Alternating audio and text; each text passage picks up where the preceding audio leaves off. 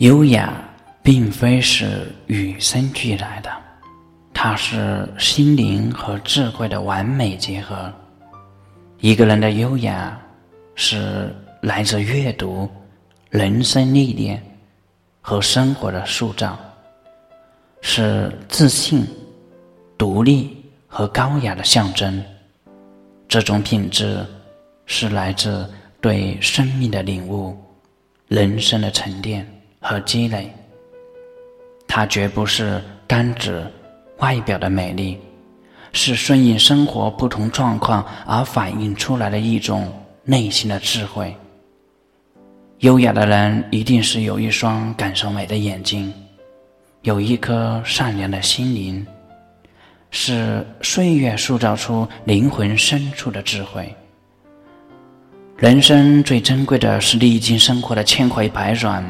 人人有一颗柔软善良的心。